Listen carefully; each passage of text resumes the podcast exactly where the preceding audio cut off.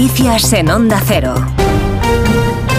Buenos días. En Valencia, tranquilidad a esta hora en los alrededores del edificio de Campanar incendiado el jueves, donde perecieron 10 personas y 15 resultaron heridas.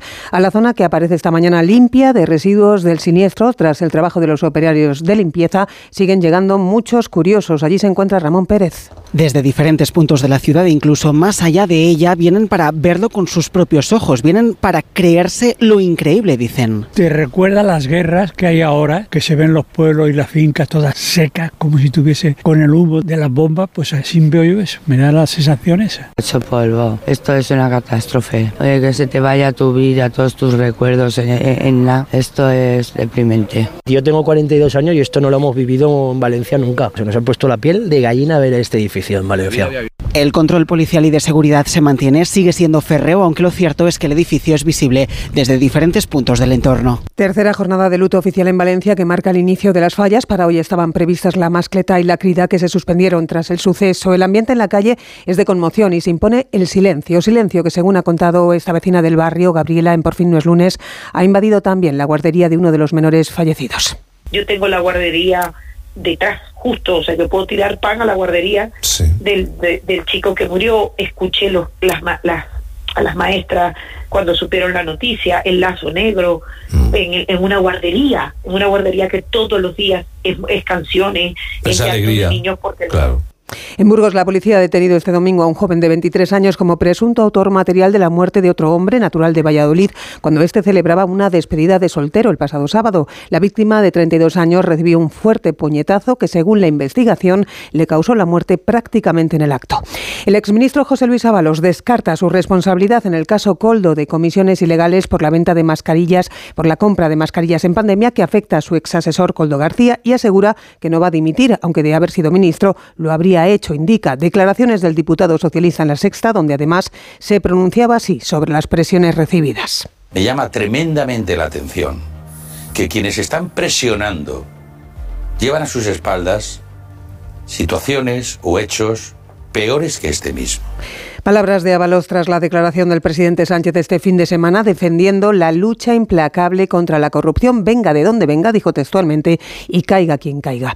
Y son noticia además este domingo las manifestaciones convocadas en municipios de toda España por organizaciones como la Red Solidaria contra la Ocupación de Palestina para denunciar el genocidio en Gaza. Actos convocados en provincias como A Coruña, Ávila, Barcelona, Cádiz, Logroño, Sevilla, Madrid o Valencia. Y marchas también en Tel Aviv para pedir al gobierno de Netanyahu un alto el fuego protestas que han terminado esta madrugada con 21 detenidos, la más multitudinaria ante el cuartel militar de Kiria, donde han clamado por un acuerdo para la liberación de los rehenes en manos de Hamas y la convocatoria de elecciones anticipadas.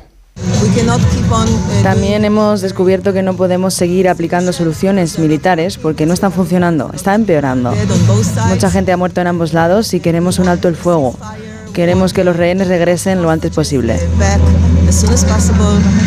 En Cataluña todo listo para la cena inaugural de Mobile World Congress, el mayor congreso de tecnología móvil del mundo, acto en Montjuic, Barcelona, que va a presidir esta noche el rey Felipe VI junto al jefe del Ejecutivo Pedro Sánchez y el presidente de la Generalitat, Per Aragonés. Onda Cero Barcelona, Lola Surribas. El rey Felipe VI, el presidente del gobierno Pedro Sánchez y el presidente catalán Per Aragonés coincidirán esta noche en la cena del Mobile World Congress que dará el pistoletazo de salida mañana mismo en el recinto Gran Vía de Fira Barcelona, una edición marcada por la sequía que golpea Cataluña y que espera reunir a 95.000 personas y un total de 45 empresas con sello español.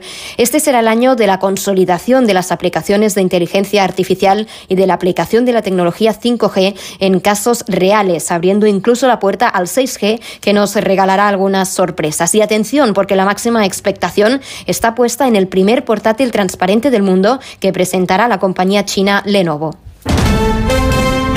Deportes con Rafa Fernández. A las 9 de la noche el Real Madrid recibe al Sevilla en el Bernabéu en un partido envuelto en la polémica por la denuncia del equipo hispalense ante el Comité Técnico de Árbitros por lo que consideran una campaña de persecución de Real Madrid Televisión contra el colegiado del partido Díaz de Mera. El partido además vendrá marcado por el retorno de una leyenda del madridismo como Sergio Ramos. Carlo Ancelotti tiene claro cómo debe ser recibido. Así vuelve Ramos y creo que el Bernabéu lo va a recibir... Eh con mucho cariño por, por, por, lo que ha hecho, como se merece una leyenda como él. Para mí Sergio Ramos ha sido un capitano fantástico, es un capitano de verdad.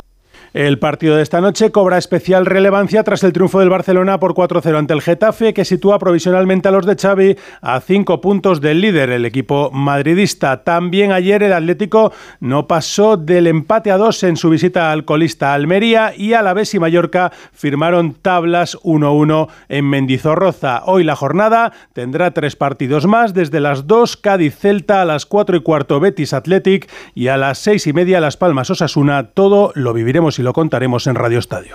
Más información a la una de la tarde, 12 del mediodía en Canarias y noticias actualizadas también en onda ondacero.es. Les dejamos ya con Carlas Lamelo.